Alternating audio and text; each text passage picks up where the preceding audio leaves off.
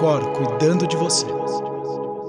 Olá, mais um episódio Cor cuidando de você. Eu, Sérgio Bruni, com uma notícia muito legal pra gente e para você que está nos escutando. Depois de muito sucesso em 2020, tivemos vários pedidos para a gente fazer mais um episódio durante a semana.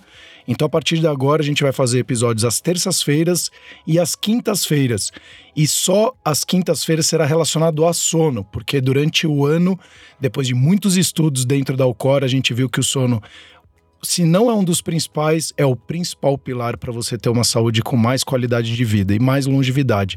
E hoje eu estou com a doutora Andrea Toscanini, que já veio gravando com a gente outros episódios, mas como eu falei, a gente vai ficar sempre às quintas-feiras falando de sono e seus impactos.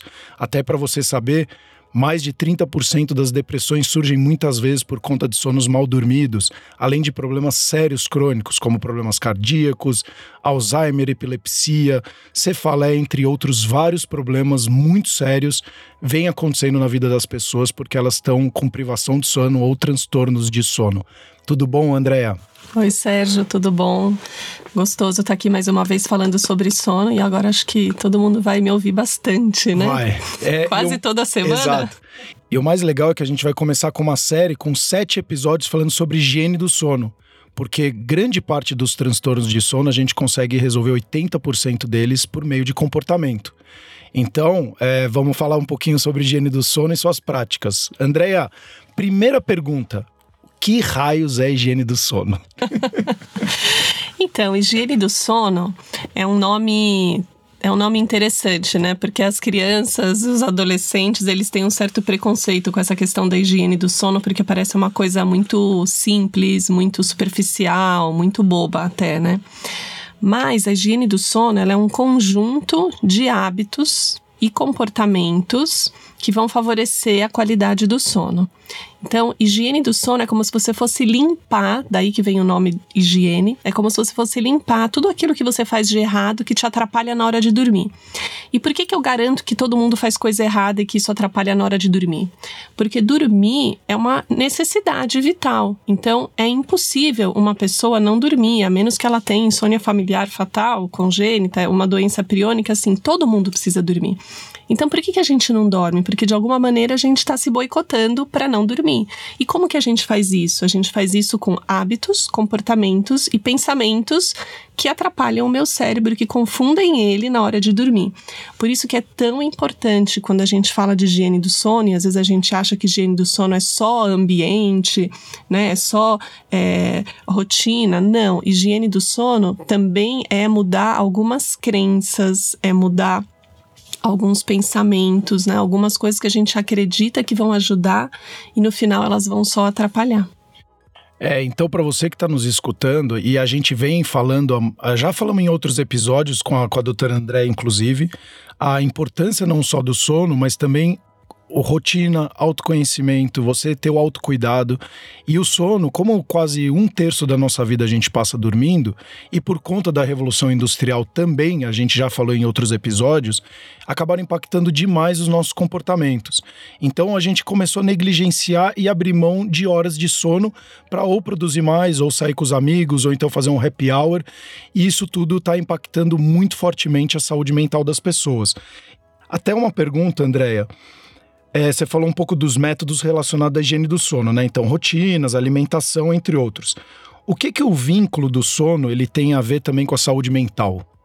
Então, se a gente imaginar que o sono é, não é simplesmente um momento onde você está descansando, né? Porque isso também é outro mito. O sono não é o momento que você recupera as energias para o dia seguinte. Então, se você acordar e se sentir disposto, isso quer dizer que você não precisa de mais horas de sono, né? O sono não é para descansar, para relaxar. O sono tem funções, né? Ele existe e ele ocupa um terço da nossa vida porque ele tem uma função importantíssima, várias inclusive. Então, Relacionado a doenças mentais, a gente pode falar, por exemplo, das demências, das sinucleopatias, que elas estão muito associadas com o acúmulo de algumas substâncias, como adenosina, beta-amiloide no nosso cérebro, e esse processo de limpeza, de drenagem, ou seja, de tirar todas essas substâncias, porque se a gente pensar que o nosso organismo é química, sempre que acontece uma reação química, a gente perde ou ganha determinados elementos, e esses elementos vão para onde?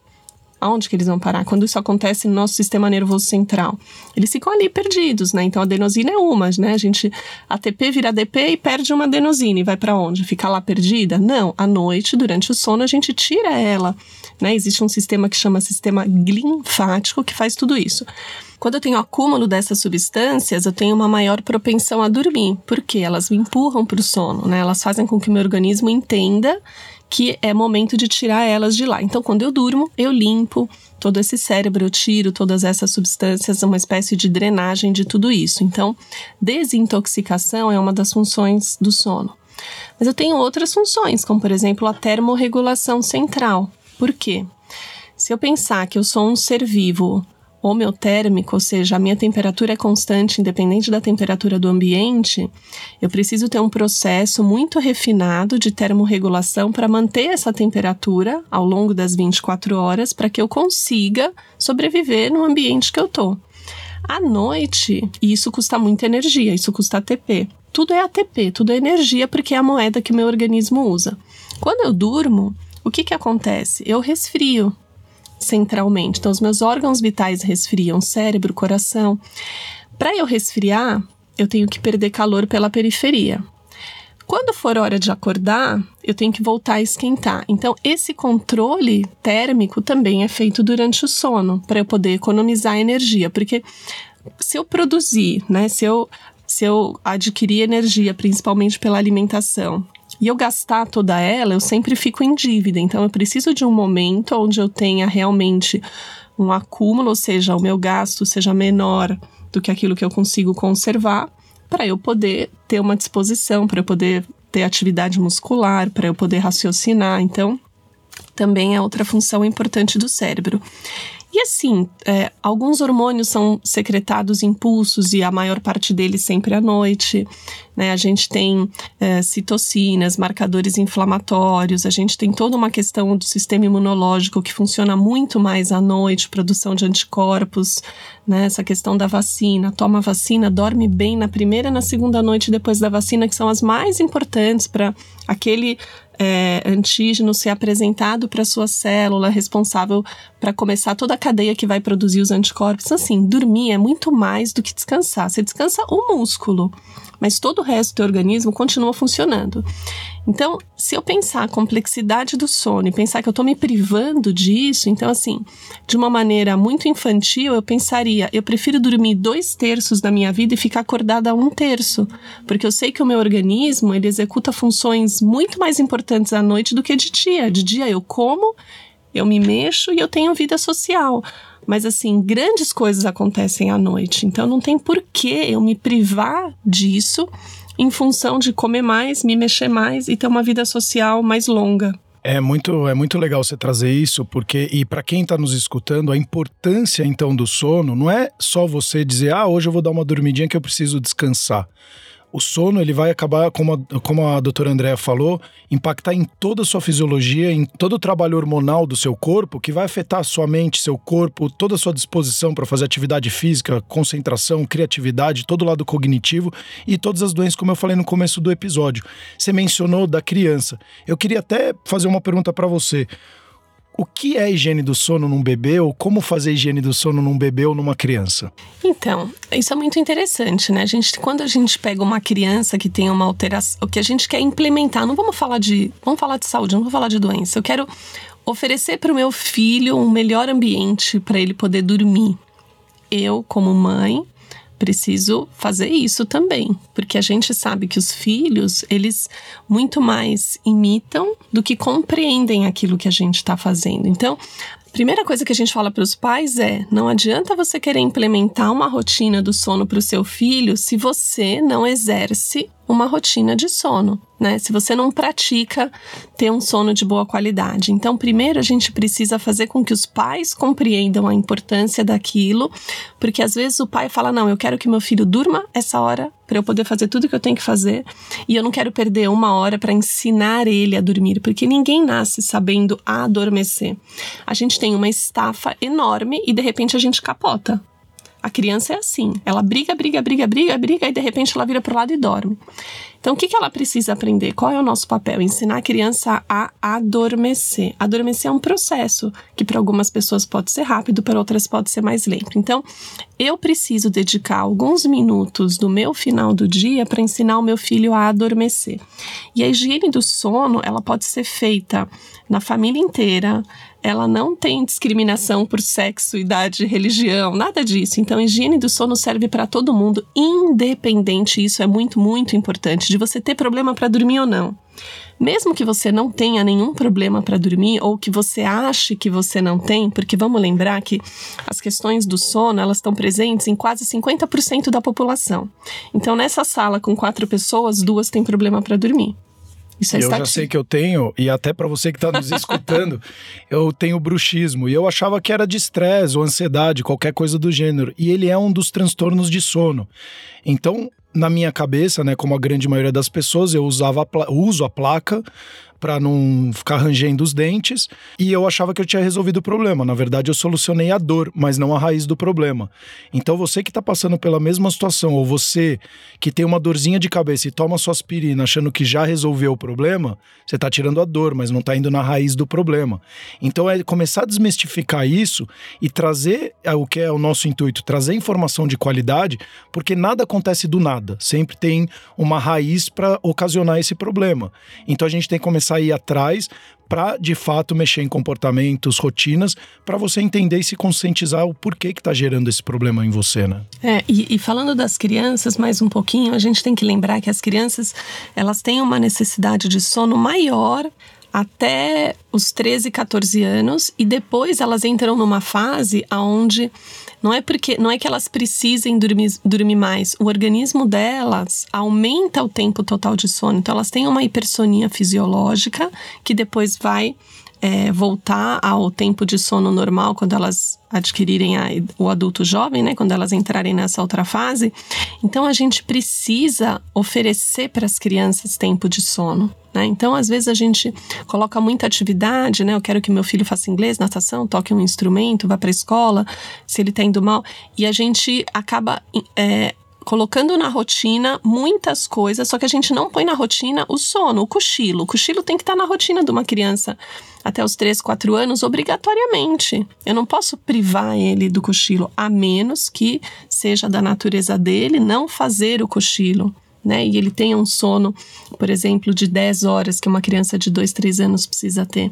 Então aí, ok, eu, eu não preciso. Agora, eu voluntariamente colocar o meu filho para fazer uma aula de iniciação musical ao invés de oferecer para ele um cochilo, tá errado.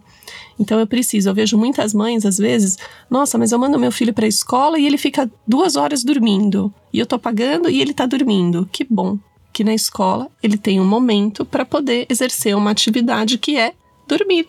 Né? É super importante. Então a gente tem que aprender a respeitar os tempos de cada faixa etária e entender que o sono é uma necessidade fisiológica. Então a gente tem que oferecer sono para os nossos filhos. E também indo para o outro extremo, falando um pouco do idoso, a gente também acha muitas vezes que o idoso não precisa dormir tanto. E isso é um mito. É claro que o idoso precisa, a questão é que ele não consegue. E muitas vezes ele não consegue porque ele não ele não está seguindo uma rotina, porque ele ele está com hábitos errados, ele está numa fase da vida onde ele não tem mais marcadores ambientais que determinam o horário de começar e terminar determinadas atividades. E quais marcadores seriam esses? Principalmente os marcadores sociais. Horário de trabalhar, horário de almoçar, horário de ir ou voltar. Então, assim, quando eu perco as pistas ambientais, que a gente chama os Zeitgeibers, eu fico um pouco perdida no tempo e no espaço, e a minha referência de hora de dormir e hora de acordar também fica um pouco atrapalhada. E o que, que eu preciso fazer? Recuperar esses marcadores. Então, o idoso, às vezes, ele faz três, quatro cochilos ao longo do dia de 15, 20 minutos que já dá às vezes uma hora, duas horas. Isso. E aí ele não coloca isso na e ele conta, não põe né? Isso na então conta. ele fala, pô, eu tô dormindo seis horas à noite, eu deveria dormir mais. Não, mas você já dormiu uma hora durante o e dia. E ele não consegue dormir mais. Por quê? Porque ele já dormiu durante o dia de pouquinho em pouquinho. Sim. Então, assim, essa rotina, ela vale para todo mundo. E, e a gente cria o hábito, por exemplo, de reservar, começar a programar o teu dia reservando o tempo de sono e reservando o tempo do ritual de sono, né? Porque eu não posso pensar assim, eu vou dormir 8 horas, eu vou reservar 8 horas do meu dia. Ok. Só que um minuto antes eu vou estar tá na academia. Não. Eu preciso reservar oito horas de sono e eu preciso reservar um período que não precisa ser duas horas, três horas, pode ser 30 minutos, 35 minutos para adormecer, para preparar o meu corpo, a minha mente e o ambiente para dormir. Então eu não consigo é, não ter essas transições, né? Eu preciso ter essas transições. Né? Quando a gente acorda, a gente tem todo o despertar, quando a gente senta à mesa para se alimentar, né? A gente não pode abruptamente mudar as fases assim. É importante esse período de transição. Então, é, começar a planejar o dia pensando no quanto você precisa de sono, e para isso você precisa saber qual é a sua necessidade de sono e aonde esse bloco de sono vai ser inserido, vai ser das 10 às 6, vai ser das 8 às 4, vai ser da meia-noite às 8. Então aí vem a questão do autoconhecimento, então cada um tem que saber qual é a sua necessidade real de sono. Ah, André, como é que eu vou saber quanto tempo eu preciso dormir? É fácil. Durma seis horas durante uma semana e veja se você acorda com dor de cabeça, se você tem sono, se você cochila, se você fica indisposto, se você tem dor. É, se você tem, consegue fazer atividade física, se você consegue participar de reunião.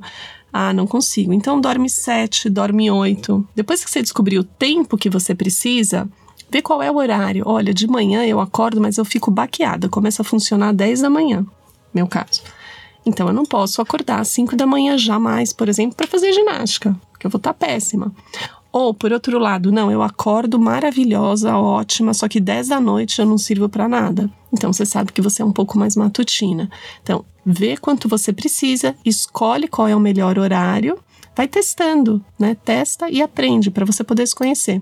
E aí determina a tua rotina, reserva um tempo antes para você adormecer. É, e, inclusive a gente falou em outro episódio é, a respeito de cronotipo, para saber de fato se você é vespertino, matutino ou intermediário, né? Se você é uma pessoa que já acorda bem cedo e já está disposta, ou se você prefere, se o seu corpo prefere acordar um pouco mais tarde e, consequentemente, você fazer isso que a André falou. Entenda o que está acontecendo, acorda mais tarde e faz o seu dia render mais um pouco mais tarde. Não tem problema. Inclusive, André, como que a gente pode criar um ritual de sono? Nossa, muito boa essa pergunta, porque cada um tem o seu ritual de sono. Cada casa tem um ritual do sono. Então, na verdade, a gente só mostra para a pessoa um grupinho de atividades agradáveis para ela para fazer antes de dormir. O ritual do sono, na verdade, ele é um passo a passo para você se desconectar de toda aquela aquela energia, aqueles decibéis que vêm do teu dia, né? Aquela ansiedade, os pensamentos e você começar a preparar o teu corpo para dormir. Como que você vai preparar ele? Diminui a temperatura, diminui frequência, diminui a velocidade dos seus pensamentos, sua voz, seu movimento. Começa, começa a se preparar efetivamente para dormir. Cria alguns sinalizadores, né? Às vezes, se você tem filho, então o início do seu ritual de sono pode ser na hora que os seus filhos dormem.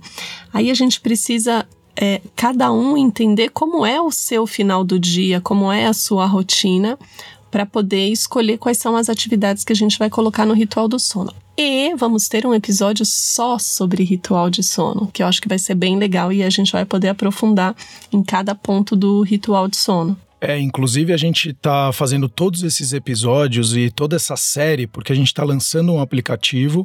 Inclusive eu aconselho você a baixar o nosso aplicativo nas principais lojas, seja ou da Google Play ou Apple Store, que é exclusivamente a respeito de higiene do sono.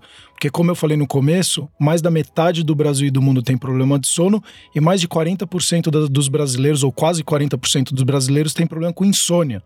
E quando a gente fala de higiene do sono, ela ajuda em 80% dos casos da insônia, uh, essa questão de comportamento e rituais dentro da vida da pessoa.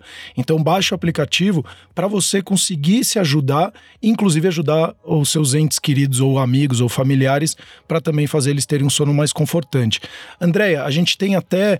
Uh, chegando um pouquinho na etapa final aqui do nosso primeiro overview aqui sobre higiene do sono, Quais são os episódios, até para quem está nos escutando entender, porque vai ser de uma forma cronológica, para ela entender desde a questão mais básica que a gente está falando agora, e depois o passo a passo do que ela deve fazer durante o dia dela, para ter uma noite mais confortante. Então, a gente vai falar sobre ambientes de sono, que é tudo aquilo que você faz no ambiente externo, no quarto ou perto dele, que facilita o teu sono.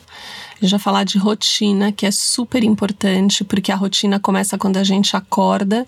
Então, assim, ter uma boa noite de sono não é só meia hora antes de dormir. É desde a hora que você acorda. É ter um dia que vai te propiciar um adormecer, que vai fazer com que você tenha um sono de qualidade. Então, a rotina é importante para isso. Alimentação, padrão alimentar, o que ingerir em cada horário, como organizar isso também é importante. Também tem a ver com o cronotipo de cada um e faz parte, né? Eu não posso comer. Se eu sou matutina, nove da noite, eu janto uma feijoada, óbvio que eu não vou conseguir dormir, né? Então, entender qual que é o, a necessidade do teu corpo, ingestão de líquidos, substância psicoestimulante, relaxantes, como eles interferem no sono. A gente vai falar do ritual de sono, né, todos os pontos, e aí cada um vai poder construir o seu ritual de sono. As preocupações, porque às vezes a gente deita na cama e vem todos aqueles pensamentos invadindo a nossa mente e eles acabam ativando vigília, a gente não consegue relaxar, não consegue dormir, a gente não se entrega ao sono. E eu não vou dar um spoiler, e essa parte eu achei sensacional, porque isso ocorreu na semana passada comigo, e uma das dicas aqui que a gente vai trazer para você, eu estou implementando e realmente mudou minha vida, porque eu tava com a cabeça a mil hora que eu fiz as tarefas que precisavam fazer, nesse momento eu voltei para a cama e realmente eu tive um sono mais confortante e minha cabeça ficou muito mais tranquila. Então vai ser muito legal. Não vou falar exatamente para você ouvir os nossos episódios e aprender sobre isso. Então, o controle de estímulos é o nosso último tópico e não menos importante, porque é uma técnica consagrada mundialmente vem da psicologia e é, e é treinar o cérebro a responder com sono quando eu ofereço para ele o estímulo cama. É, então, para você que está nos escutando, olha que legal. E aí, como a gente sempre fala, já falamos em outros episódios, ah, como a gente falou do cronotipo, os principais sincronizadores do seu sono, atividade física, alimentação, exposição à luz. Então, como a Andrea falou, muitas vezes a pessoa está ficando muito tempo dentro de casa, não está conseguindo separar a luz externa da luz da tela, do, da televisão, do celular, isso também impacta no sono da pessoa. Então, a gente vai trazer um monte de assunto interessante para você. Vamos, você que está nos escutando, traga informações, feedbacks, ou dúvidas que você gostaria que a gente também gravasse para poder explicar ainda melhor para você, para você ter um sono confortante e ter longevidade com qualidade de vida, porque estudos dizem que pessoas com privação de sono ou problemas de sono ao decorrer da vida, elas chegam a perder de 10 a 15 anos de vida. Então, começa a cuidar de você, começa a prestar atenção no que você está fazendo e como a gente sempre fala, disciplina, rotina, comportamento, ele é fundamental para o sucesso. E o sucesso, ele pode ser no sono, pode ser no trabalho, pode ser no relacionamento, enfim, o sono vai impactar em tudo isso, inclusive no seu humor, em questões cognitivas. Então, preste atenção no que você está fazendo com a sua vida e da sua família também. E só para finalizar, eu gostei muito do que a Andrea falou. É, a gente às vezes quer resolver o problema de sono dos nossos filhos para a gente ter o nosso tempo. Então, comece a prestar atenção se o seu filho não está dormindo direito, o que, que você está fazendo para ele não dormir direito. Porque afinal ele nasce, ele meio que não sabe o que é dia, o que é noite, e a gente vai ensinando os comportamentos dentro das nossas crenças, que inclusive a gente vai falar sobre isso também, que é muito legal. Então, até os próximos episódios, espero que você tenha gostado desse primeira introdução. De novo, baixe nosso aplicativo, nos siga nas redes sociais nos siga nas principais plataformas de podcast e também siga também a doutora Andréa Toscanini no Instagram e ela também vai poder te ajudar em alguma dúvida que você tenha. Então até os próximos episódios, o Cor cuidando de você.